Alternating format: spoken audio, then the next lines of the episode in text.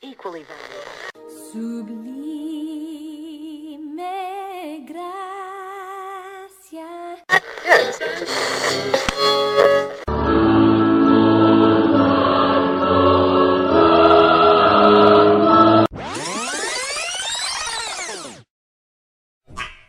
Bienvenidos a Canciones del Ayer con Ecos de Eternidad. Jesus' name. Let angels prostrate fall. Bring forth the royal diadem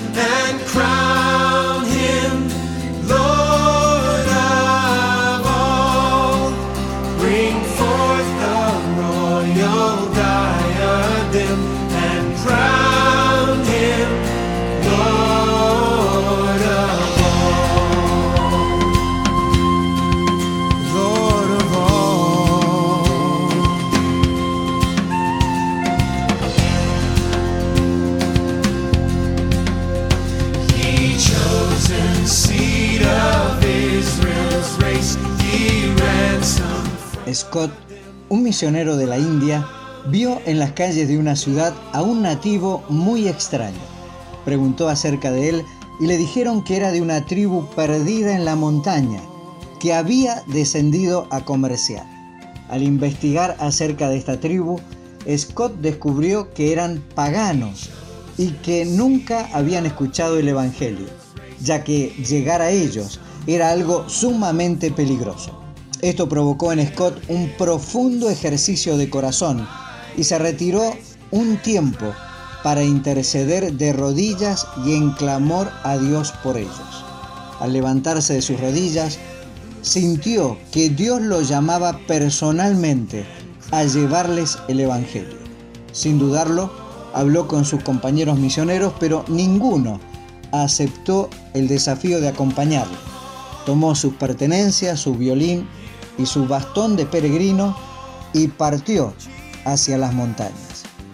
Dos días después encontró la tribu y al querer ingresar se encontró rodeado por los nativos y sus lanzas apuntando a su corazón.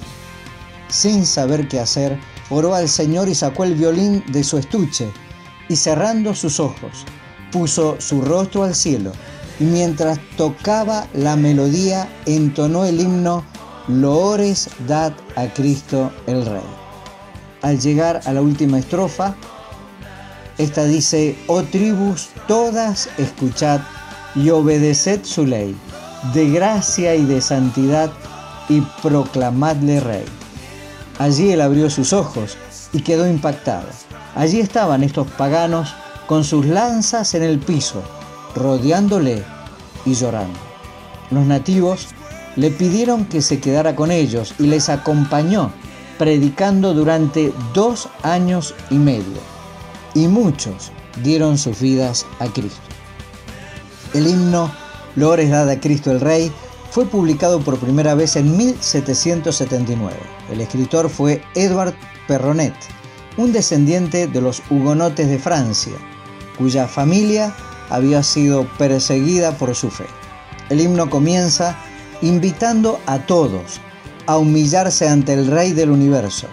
Luego invita a los hijos de Israel a adorarle, pasando a pedir a los gentiles que se postren y el último párrafo dice, oh tribus y naciones, todas adorad al Rey.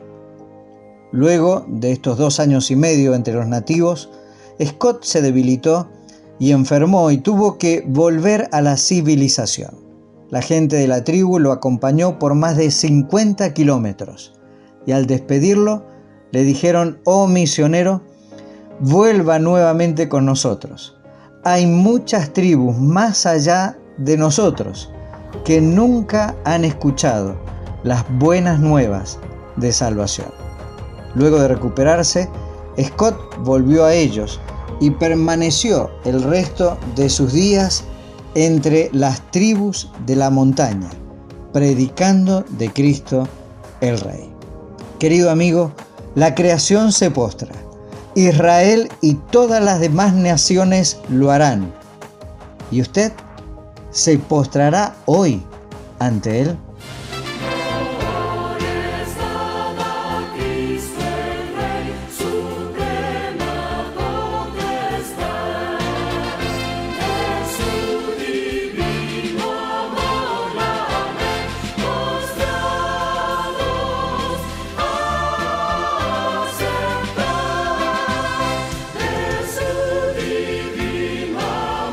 Esto fue Canciones del Ayer con Ecos de Eternidad.